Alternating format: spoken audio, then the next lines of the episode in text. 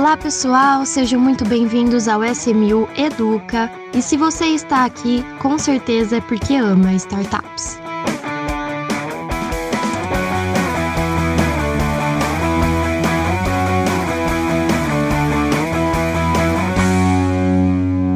Olá, ouvintes do SMU Educa. Estamos aqui para mais um episódio. Um episódio muito especial que eu trouxe Diego Pérez para estar ao meu lado. Tudo bem, Diego? Oi Marília, tudo ótimo. Animado aqui com a constância dos nossos episódios. Sim, demais. E o nosso convidado especial de hoje é o Fabrício Serra, CEO da Chefs Club. Tudo bem, Fabrício? Tudo beleza, pessoal. Tudo bom, Marília? Oi, Diego. E oi, ouvinte, ouvinte aí da SMU. Fabrício, muito obrigada em primeiro lugar por topar e gravar com a gente. É um prazer receber você aqui. Prazer é meu. Vai ser ótimo bater esse papo aqui aprender um pouquinho mais com vocês. Sem dúvida. Vamos lá então, já vamos começar com você se apresentando, né, para os nossos ouvintes. A gente queria saber um pouquinho da sua trajetória, da sua carreira, tanto de estudos quanto de, de profissionalismo mesmo.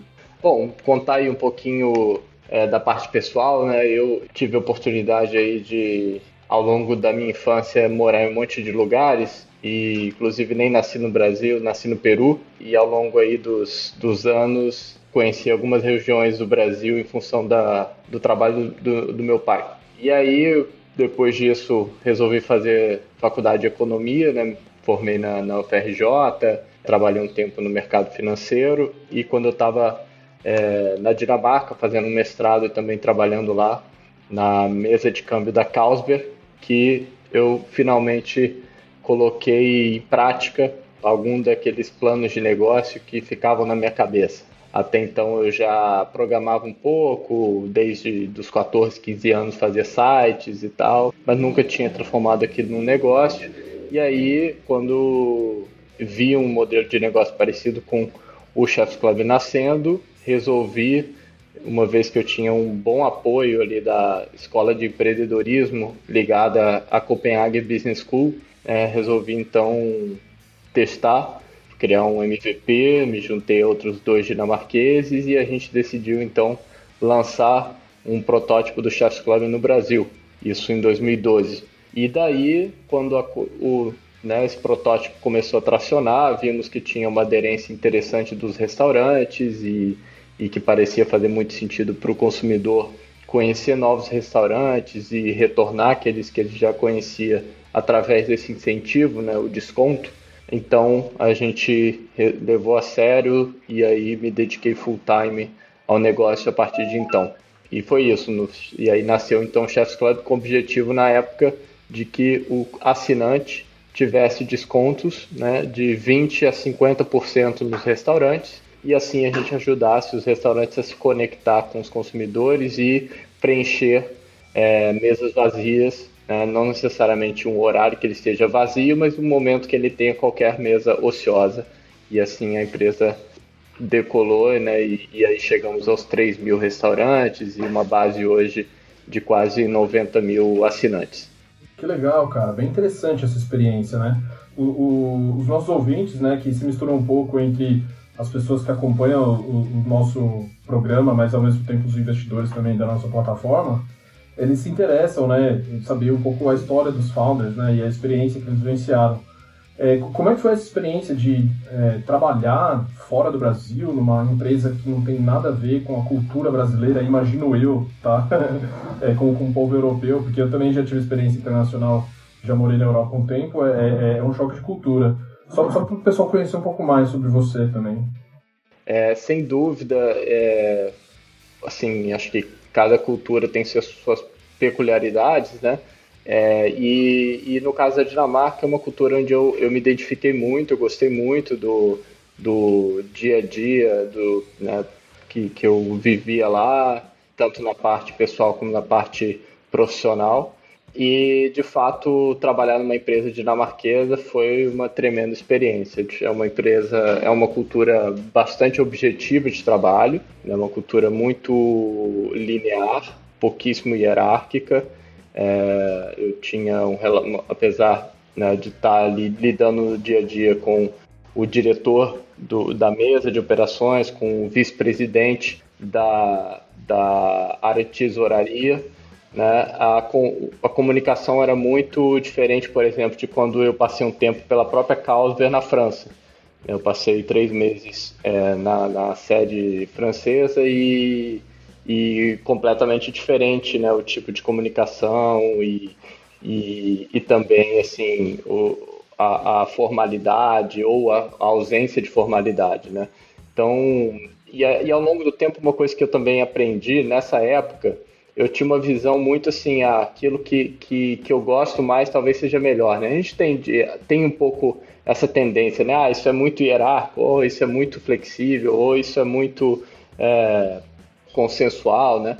E aí eu li um livro que transformou muito essa minha visão né, da, de como as culturas, na verdade, são moldadas e como que elas funcionam, né? Que é um, é um livro chamado Culture Map, acho que ele não tem tradução, e esse livro mostra o seguinte: você tem é, culturas de fato onde você tem um feedback mais duro, um feedback mais soft, você tem uma comunicação mais objetiva, uma comunicação menos objetiva, até por questão de linguagem mesmo. Por exemplo, o francês tem um terço das palavras que você tem no inglês. Né? Então é acaba sendo, não sei se em função de ou por causa de, uma comunicação um pouco menos objetiva, um pouco mais nas entrelinhas né, no francês.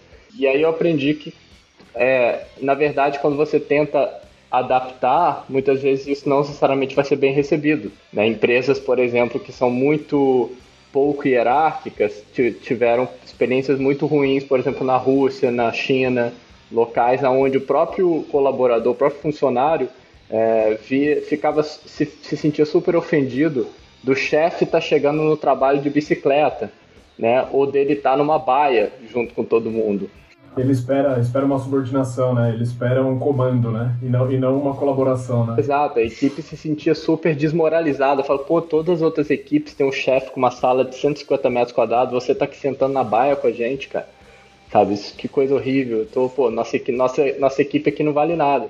Então, acho que é, entendendo também a história de cada povo, a gente percebe que a cultura não, não é uma coisa nem simples de mudar, né? E na verdade ela às vezes é, é, é, é do jeito que, que aquele povo se comporta em função de milhares de anos de, de interações sociais que, che, que, que chegaram àquele ponto, né?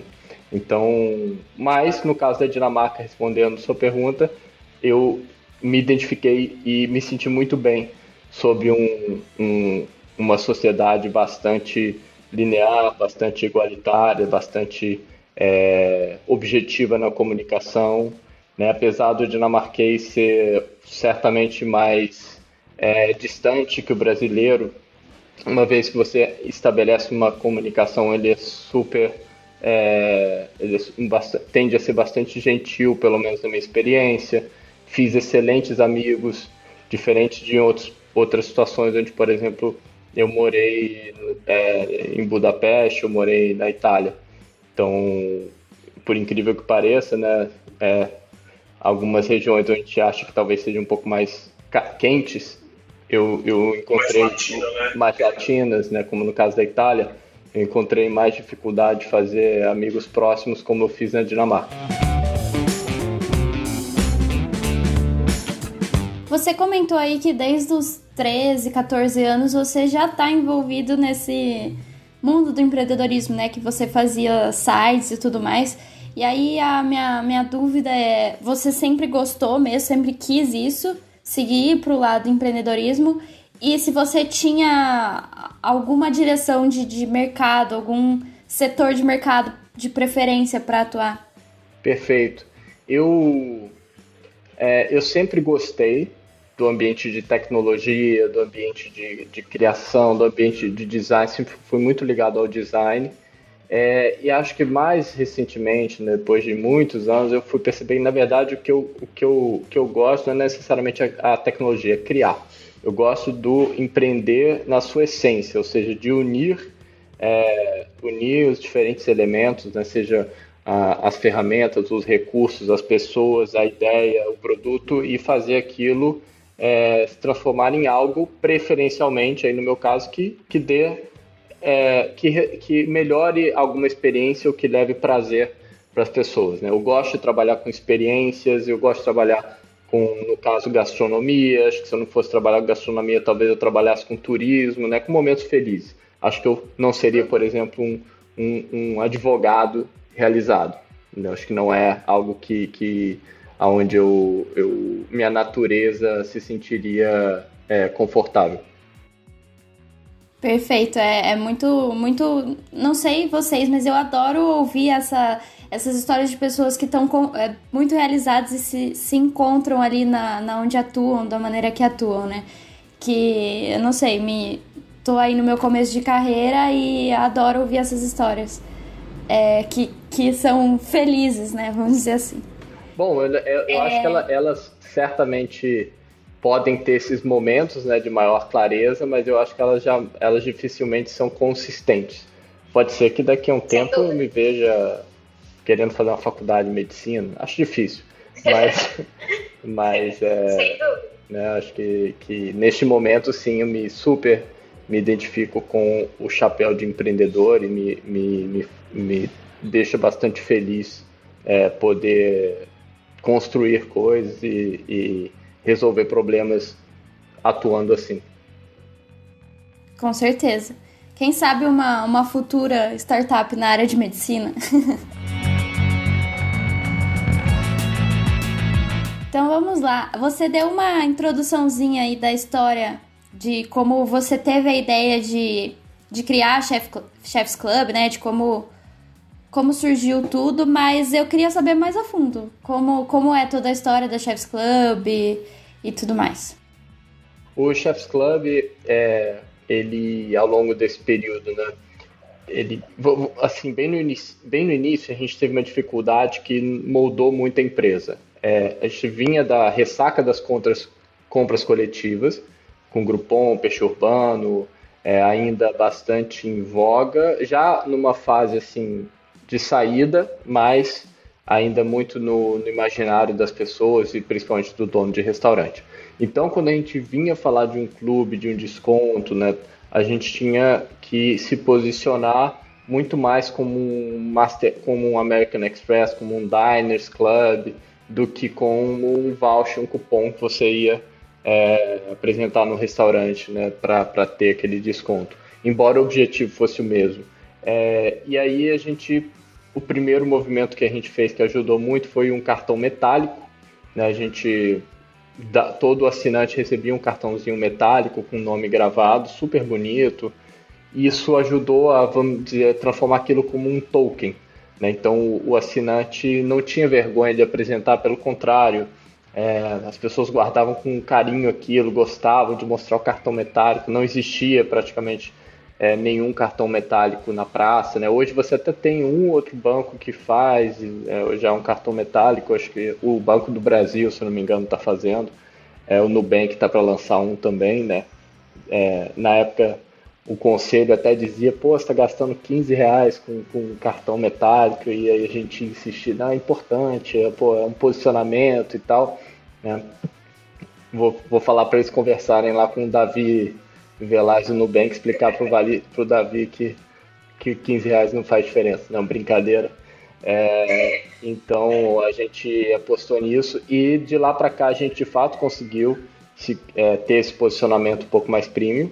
Né? E, e, a primeira virada de chave da empresa foi uma parceria que a gente fez com o Globo, aonde todo assinante do, do clube do assinante Globo recebeu um cartão é válido por seis meses, se eu não me engano, né? E como foram 25 mil cartões e eu depois tive uma segunda leva, é, isso deu um awareness muito grande para a empresa, né? A marca ficou conhecida principalmente no Rio de Janeiro. Dali para frente a gente conseguiu um crescimento orgânico é, bem expressivo e, e, enfim, e aí a gente ao longo do tempo é, cresceu em cima de parcerias, investimento em marketing, etc.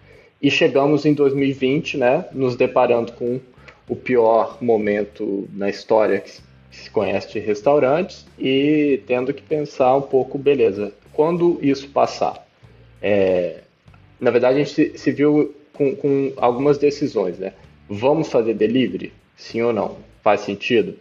E quando isso passar, é, a gente vai, a gente pode levar mais para esse assinante, porque estamos vendo que vai demorar aí um ano, talvez um pouco mais, para a gente poder de fato voltar a investir em, em mídia ou em produto, que seja, né, a botar o bloco na rua. O que, que a gente faz até lá?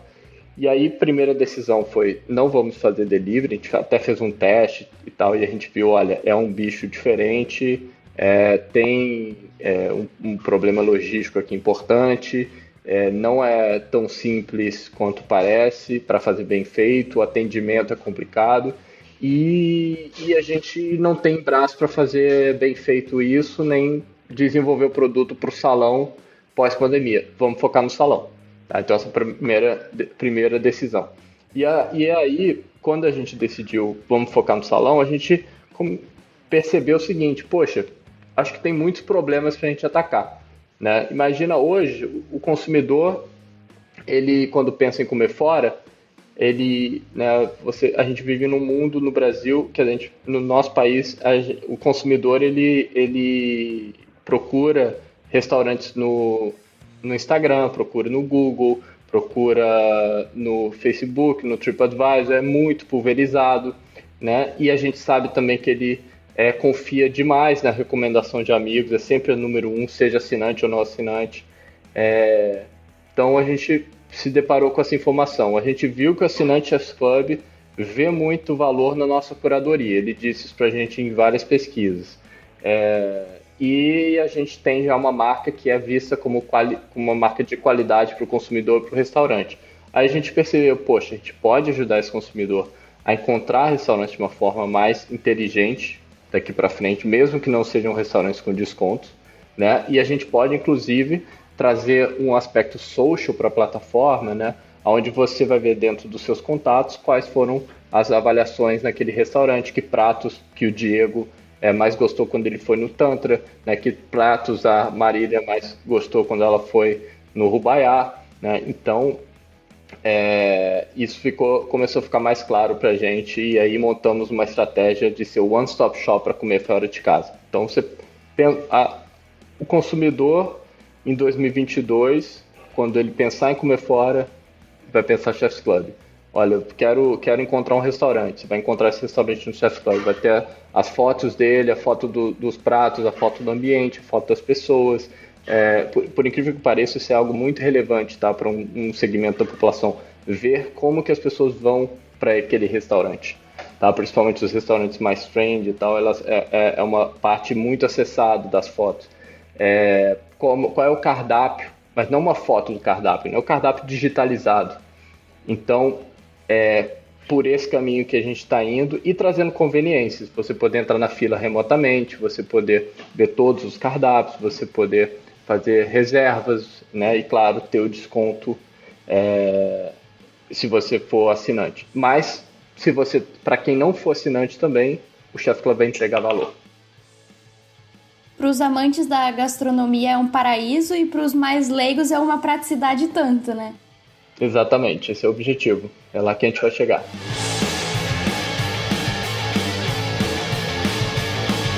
Deixa eu perguntar uma coisa na questão, você mencionou no começo da, dessa fala sobre a parceria que você teve ou ainda tem, não sei, certo, com os assinantes do Globo, né? É, e hoje em dia, é, muitas empresas é, estão desenvolvendo suas plataformas, né? Com, com o objetivo de reter o usuário ao máximo, né? É, tem os, os, super apps lá que oferecem tantos benefícios que você só quer continuar comprando no aplicativo lá do, do, do marketplace e, e, acaba não indo para o outro, né? É, esse movimento, como que o Chefs Club pode se aproveitar e o que, que você já tem de parceria na mesa ou o que está por vir aí que você pode contar para os nossos ouvintes? É, a gente hoje tem uma parceria recente com o banco BTG+, então é um parceiro que não só tem uma base muito alinhada com o público do Chefs Club, mas também que nos ajuda na, na parte tecnológica.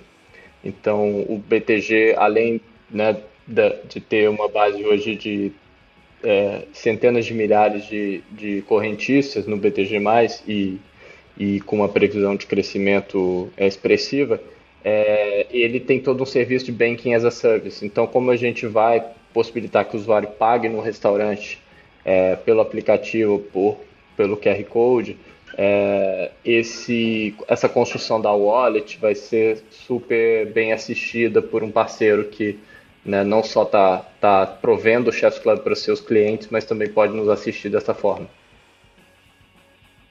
Ah, e é legal que na, na SMU a gente tem mais de 30 mil investidores cadastrados, né? E eu imagino que a persona é parecida com o BTG Plus também, né?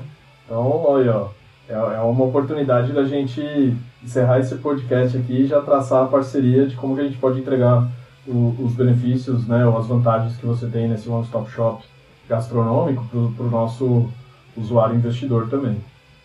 Com certeza.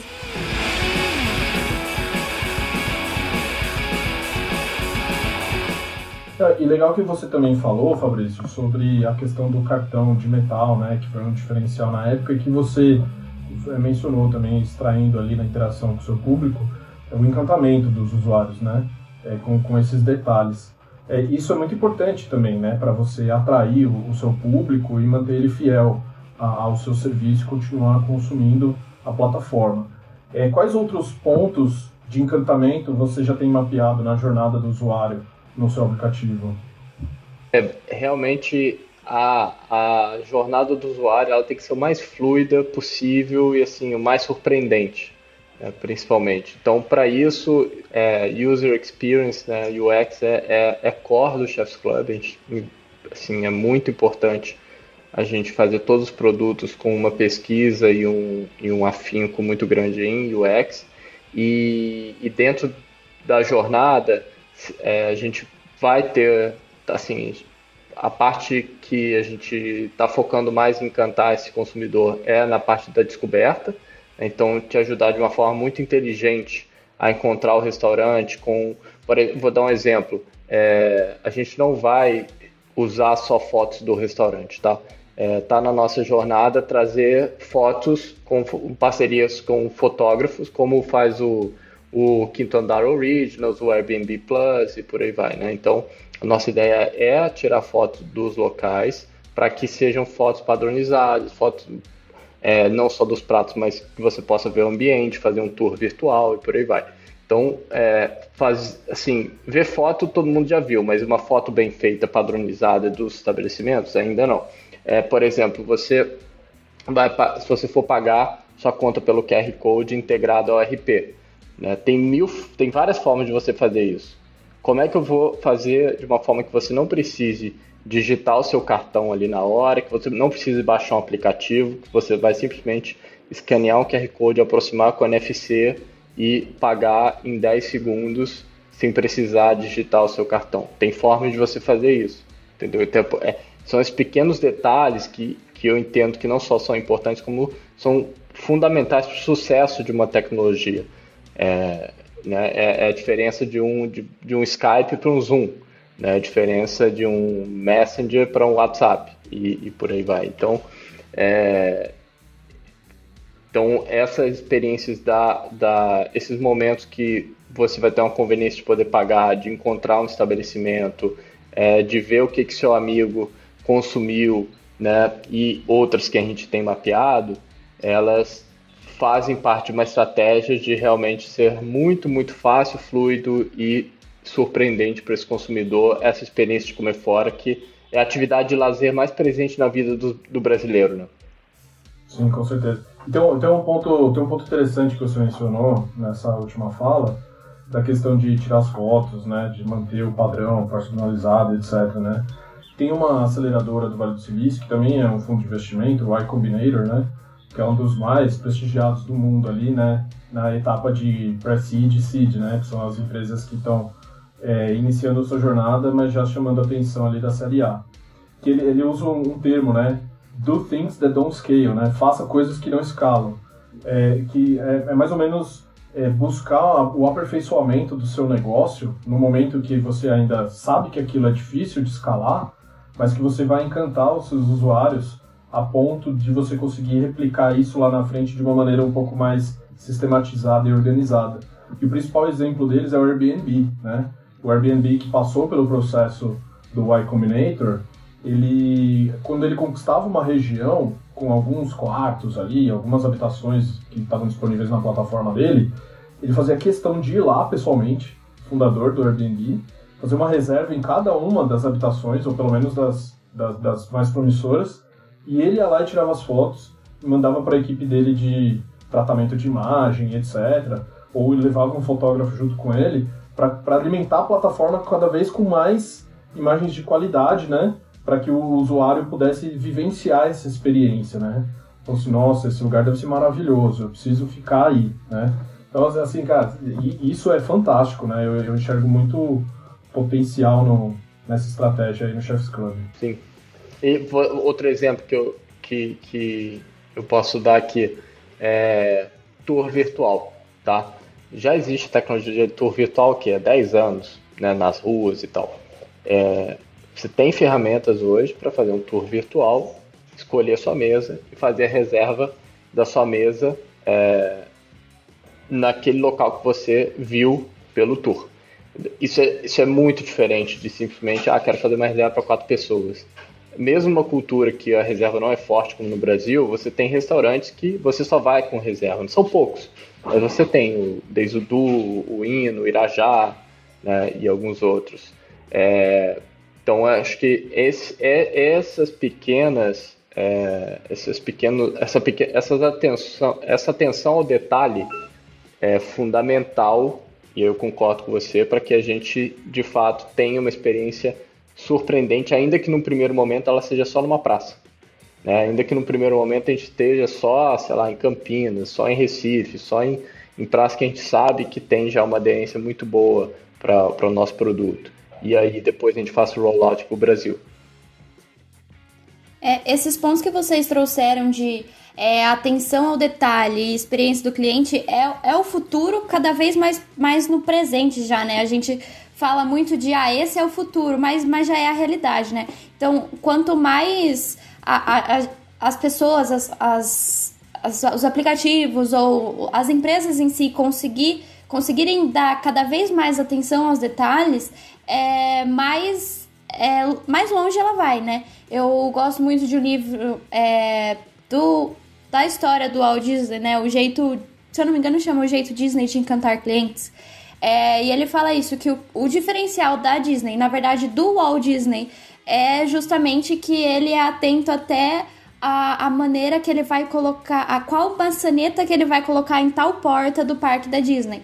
Que isso faz diferença. Então, é, tá atento aos detalhes é, é chave para o sucesso, assim, sem dúvida eu, eu acho que o nosso caso é, é não só importante, como é fundamental para o nosso sucesso.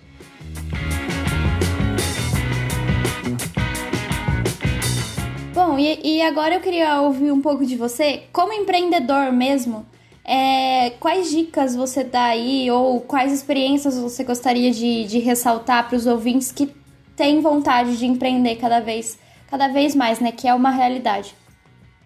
Olha, é, eu, eu acho que ainda estou muito novo para dar conselhos, mas o que eu posso dizer que me serviu muito é, certamente foi o autoconhecimento, né, entender no que, que eu sou bom, o que, que é minha natureza, o que, que eu preciso trabalhar.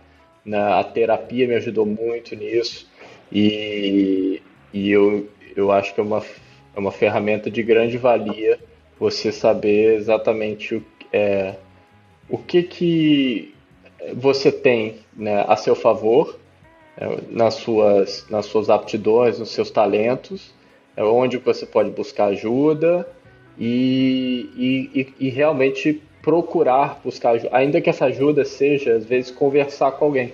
Falar, cara, eu não estou conseguindo fazer isso, eu não sei fazer isso, tá ruim. Divide. Às vezes, divide até com o seu time. Às vezes, você, enquanto empreendedor, é, vai estar sozinho a maior parte do tempo, vai se sentir sozinho a maior parte do tempo, né? Geralmente é como nós empreendedores nos sentimos, mas você vira para um parceiro de negócio, vira para a Sara, nossa CEO, e fala: Sara, estou preocupado com isso aqui, assim, assim, isso não está funcionando. Só de você dividir aquilo já te ajuda muito, a pessoa já vai te trazer uma ideia, um input. Então, é, eu daria essa dica. É, daria outra, outra coisa que me valeu também é escutar muito a minha intuição, sempre respeitando o framework de produto, framework de pesquisa, teste com o usuário, super importante, tá? Entender se o que você está achando que faz sentido está tá resolvendo algum problema, tá? Se aquilo realmente é algo que o consumidor quer, que o restaurante quer, mas tem momentos que a intuição é muito importante, tá? E, e então eu acho que essas duas coisas é, eu, eu, posso dizer não só que elas me ajudaram, mas quando eu não as escutei, não, não foram experiências boas. Então, escutar a intuição, cara, esse sócio aqui, esse investidor, putz, não, não sei, não sei se, se, se vai ser bom para a empresa, não sei se esse cara tem a nossa cultura, ou então essa pessoa que eu estou pensando em contratar, sei lá, pô, fui tomar um café com um cara super competente e tal, mas ele, ele fez umas piadas que eu não sei se eu, se eu gosto, cara, pula fora, não vai adiante. Se a, tua se a sua intuição diz que se você está tentando se convencer, não faça isso quando é algo importante, claro, né? Às vezes, ah, isso aqui não é tão importante, pô, teu, teu par ali é, quer, quer testar esse caminho, se não é algo que, que é crucial para o negócio, deixa fluir. Também tem que ter essa, essa, na minha visão, é importante também deixar o time com essa autonomia, mas em certos momentos, certas encruzilhadas, se escute. E, como eu falei, né, é, não tenha, não, não tente ser herói. Entenda o que você é bom, onde você tem talento e, e busque auxílio no que você não é, que geralmente o empreendedor é, é, é muito ruim, muita coisa. É, antes, antes da gente se encaminhar para o nosso fim, eu, eu só queria é, informar para o nosso ouvinte que a Chefs Club está captando investimentos na nossa plataforma, né? Se você está ouvindo esse episódio na sequência ou nos dias seguintes da, da publicação, para você acessar smu.com.bc e conhecer os detalhes da oferta, caso você tenha o desejo de, assim como a SMU, investir nessa empresa e fazer parte dessa história, tá? Mas, se você está ouvindo isso no momento posterior, que a captação já encerrou e a Chefs Club é, faça parte do nosso portfólio, a gente está trabalhando para isso, baixa o aplicativo, né? Baixa, baixa o serviço, se cadastra, se você faz parte, se é cliente do BTG, acessa os benefícios que estão ali disponíveis para você cliente e viva essa experiência junto com o Chefs Club. Marília, puxa aí o nosso momento de encerramento. Vou puxar, eu vou convidar vocês dois para o nosso momento Dica SMU, né? O momento que a gente vai dar aí dicas que a gente é, que fez que acrescentou muito nas nossas vidas e que a gente acha que vale a pena passar para frente essa dica, né? É, seja com um momento de lazer ou como profissionais mesmo, né? Então, vamos lá. Diego, quer abrir pra gente o Dica S1000?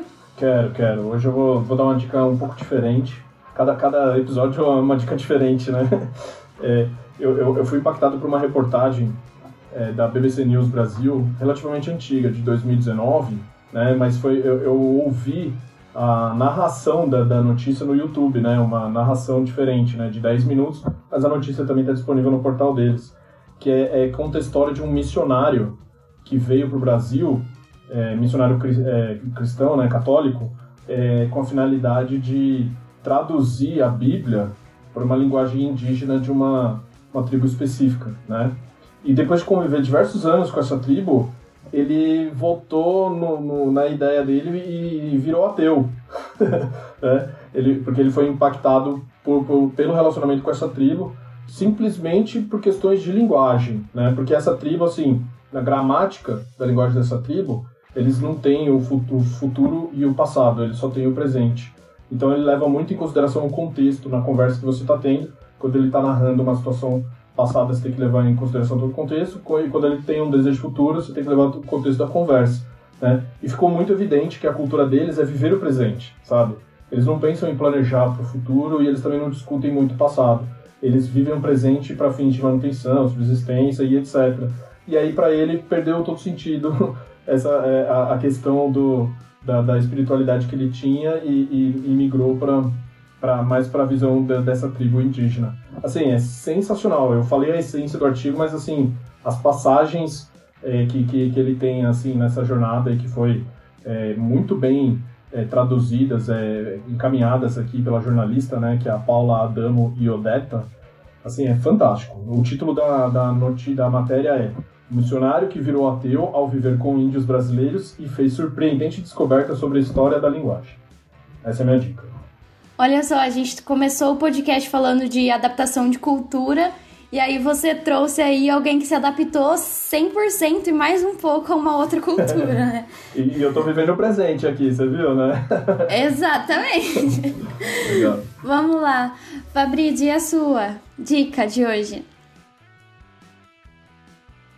Bom, acho que posso, já que a gente está falando um pouco aqui sobre a jornada do empreendedor, tem um livro que eu gosto muito que é o Shoe Dog, do Phil Knight, o fundador da, da Nike, é, que, basicamente eu, eu prefiro esses livros de, quando, quando eu estou procurando um livro de negócio, eu gosto desses que contam a jornada né, do empreendedorismo, então acho que é mais rico do que simplesmente é, algo mais técnico. E esse livro ele é, faz, né, mostra como que foram todas as, as sequências da, do início da, da empresa até os momentos difíceis e, enfim, eu me identifiquei bastante e eu vi é, muitos aprendizados ali. Então, além de ser uma, uma história super bem narrada, então eu daria essa dica aí do, do livro do Shoe Dog e e se alguém quiser também um livro um pouco mais técnico, tem um fantástico é, que eu li recentemente sobre economia comportamental, é, que é o Misbehaving, que fala muito sobre. É, acho que o um mais, um mais conhecido é aquele Pense Rápido e Faz, como é que é? Think Fast, do Daniel Kahneman. É, o, o Thaler, que escreveu esse Misbehaving, ele é contemporâneo do, do Kahneman e são ambos nobéis. É, e, e, ele fala justamente como que a gente interpreta, como é que a gente realmente toma decisões a partir do emocional e, e dificilmente somos racionais na nossa tomada de decisão de compra, de investimento, de né, a maior parte das, das grandes decisões que a gente toma na vida. Então, daria essas duas dicas de livro aí. É, esse livro do Daniel Kahneman que você comentou, em português, o título é Rápido Devagar. É, rápido Devagar. É, é muito bom mesmo esse livro. É, bom, e para finalizar, que a gente já tá aqui com um podcast bem grande, mas muito rico também, eu vou dar minha dica rapidinho. É, bom, como sempre, aí eu, eu incentivo muito, tento cada vez mais incentivar as mulheres a entrarem para o mercado financeiro, né? Então eu vou trazer um, um livro é, que eu acabei recentemente, que está sendo lançado, na verdade, eu comprei aí numa das, das pré-estreias, que é o Mulheres que Lucram, da Francine Mendes. Ela que tem, assim, um objetivo, eh, se não idêntico ao meu, que é trazer cada vez mais mulheres pro mercado financeiro. É, ela ensina aí desde o do básico, do básico, que as mulheres precisam saber, saber para conseguir cada vez mais a independência financeira, né? Então eu recomendo aí para todas as mulheres, mas não só, homens que quiserem ler também, o livro é muito bom. Ela, ela fala de, sobre tudo que a gente precisa saber. Então fica aí minha dica, o Mulheres que Lucrem, da Francine Mendes. Então, Pessoal, muito obrigada, Diego, Fabrício. Foi um prazer receber vocês aqui no SMU Educa. É, ouvintes, não deixem de, de mandar pra gente o feedback de vocês lá no nosso Instagram, o arroba SMU Investimentos. E não percam episódios novos todas as segundas-feiras. Perfeito. E obrigado, Marília. Obrigado, Fabrício, também. É, acessem o nosso portal smu.com.vc, cadastre-se, invista faça parte da nossa comunidade. Maravilha. Obrigada, gente.